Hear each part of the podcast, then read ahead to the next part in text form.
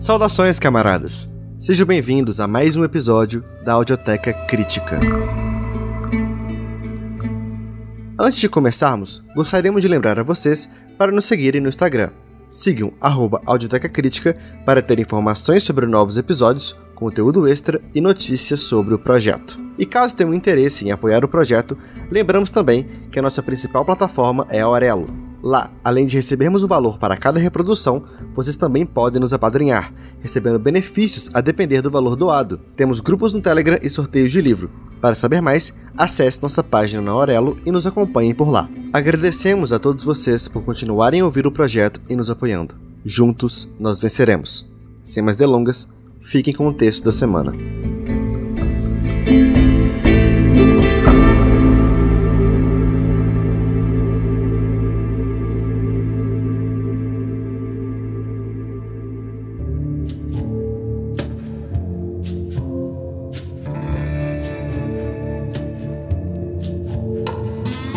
Centralismo democrático, liberdade para criticar e unidade de ação. Lenin, 20 de maio de 1906. O centralismo democrático é uma das mais importantes contribuições da praxis de Lenin à luta do proletariado revolucionário. Contudo, em meio aos mais de 45 volumes de textos que produziu ao longo da vida, utilizou o termo apenas um punhado de vezes. Em Que Fazer, em especial no capítulo 4, sobre os métodos artesanais dos economicistas e a organização dos revolucionários, Lenin abordou pormenorizadamente o tema da centralização organizativa sem jamais utilizar a famosa fórmula do centralismo democrático. É apenas em 1906, em meados do quarto congresso do Partido Operário Social Democrata da Rússia, o Congresso da Unidade, de 10 a 25 de abril de 1906, que o termo passa a ser utilizado por elite em alguns documentos. Publicamos a tradução no texto abaixo e nas notas de rodapé de algumas contribuições de Lenin a respeito deste tema. Em 11 de maio de 1906, 300 membros do Partido Operário Social Democrata Russo do distrito Moskovsky, em São Petersburgo,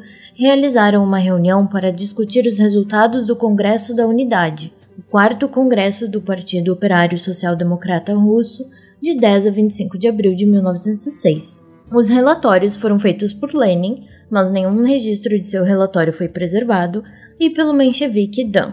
Perto do encerramento da reunião, surgiu uma controvérsia entre bolcheviques e mencheviques sobre se era permissível criticar as decisões do Congresso da Unidade na imprensa e nas reuniões públicas. Os mencheviques, que estavam fazendo o máximo para limitar a luta ideológica pelas decisões do Congresso, consideraram as críticas permissíveis apenas nas reuniões do partido e propuseram uma resolução nesse sentido. Lenin propôs uma emenda dizendo que todas as decisões do Congresso deveriam ser discutidas não só nas reuniões do partido, mas também na imprensa social-democrata e nas reuniões públicas. A resolução, incluindo a emenda de Lenin, foi aprovada por ampla maioria com apenas 39 votos contrários. Em resposta, o Comitê Central, cuja maioria era menchevique, adotou posteriormente a resolução que Lenin critica no seguinte artigo.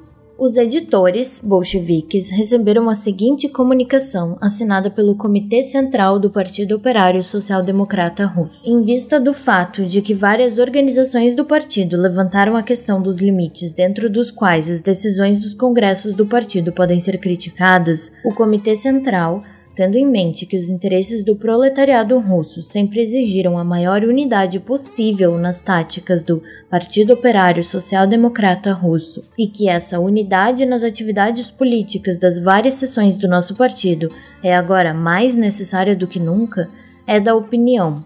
Parágrafo 1. De que, na imprensa do partido e nas reuniões do partido, todos devem ter liberdade total para expressar suas opiniões pessoais e defender seus pontos de vista individuais. Parágrafo 2. De que, nas reuniões políticas públicas, os membros do partido devem abster-se de conduzir agitação que contrarie as decisões do Congresso. Parágrafo 3 de que nenhum membro do partido deveria em tais reuniões convocar a ações que contrariem as decisões do Congresso ou propor resoluções que não estejam de acordo com as decisões do Congresso. Ao examinar a substância desta resolução, vemos vários pontos estranhos. A resolução diz que, nas reuniões do partido, liberdade total deve ser permitida para a expressão de opiniões pessoais e críticas. Parágrafo 1. Mas no parágrafo 2 fala: mas em reuniões públicas, nenhum membro do partido deve convocar ações que contrariem as decisões do Congresso. Mas veja o que resulta disso.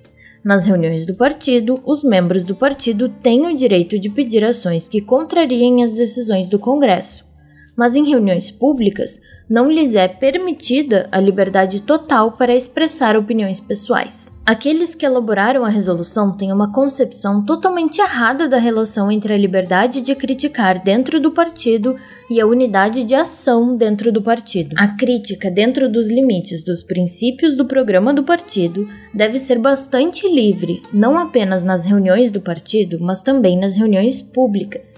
Lembramos ao leitor aquilo que Plekhanov disse sobre esse assunto no segundo congresso do Partido Operário Social Democrata Russo. A referência de Lenin diz respeito à seguinte fala de Plekhanov ao fim da 21ª sessão do segundo congresso do POSDR. Plekhanov diz: Camaradas, o Partido do Proletariado Consciente, o Partido Social Democrata Russo, agora tem seu programa. Objeções bastante numerosas foram feitas a algumas partes dele, os camaradas com cujas objeções o Congresso não concordou permanecem sujeitos à decisão da maioria. Os membros do nosso partido são obrigados a aceitar o seu programa. Isso não significa, é claro, que um programa, uma vez adotado, não possa ser criticado. Nós já reconhecemos e efetivamente reconhecemos e continuaremos a reconhecer a liberdade de crítica, mas quem quiser permanecer como membro do nosso partido deve permanecer, mesmo em suas críticas, no terreno do programa. Seja como for,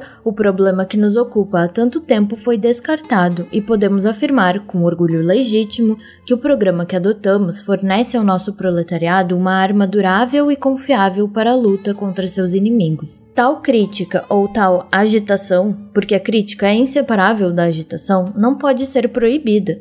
A ação política do partido deve ser unida. Nenhuma convocação que viole a unidade de ações definidas pode ser tolerada tanto em reuniões públicas como em reuniões do partido ou na imprensa do partido. Obviamente, o Comitê Central definiu a liberdade de criticar imprecisamente e de forma muito estreita, e a unidade de ação de modo impreciso e amplo. Vamos dar um exemplo. O Congresso decidiu que o partido deveria participar nas eleições da Duma. Participar de eleições é uma ação bem definida. Durante as eleições, como em Baku hoje, por exemplo, nenhum membro do partido, em nenhum lugar, tem qualquer direito, seja qual for, para convocar o povo a se abster de votar. Tampouco a crítica da decisão de participar das eleições pode ser tolerada durante esse período, pois de fato comprometeria o sucesso da campanha eleitoral.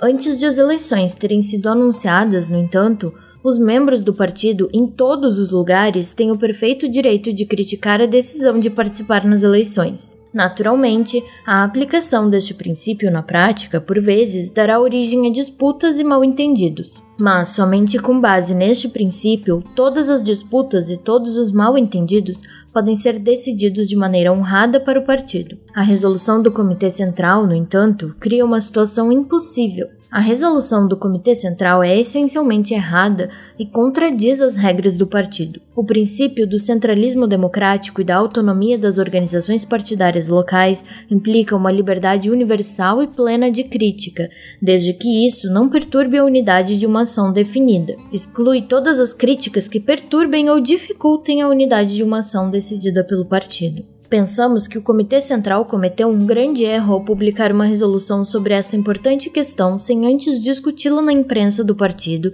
e nas organizações do partido. Tal discussão teria ajudado a evitar os erros que indicamos. Apelamos a todas as organizações do partido para que discutam esta resolução do Comitê Central agora e expressem uma opinião definitiva a respeito.